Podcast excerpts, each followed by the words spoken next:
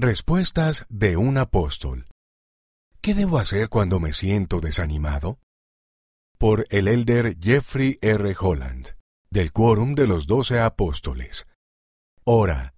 Recuerda que las oraciones son escuchadas y contestadas, aun cuando en ocasiones tome tiempo. Permanece firme.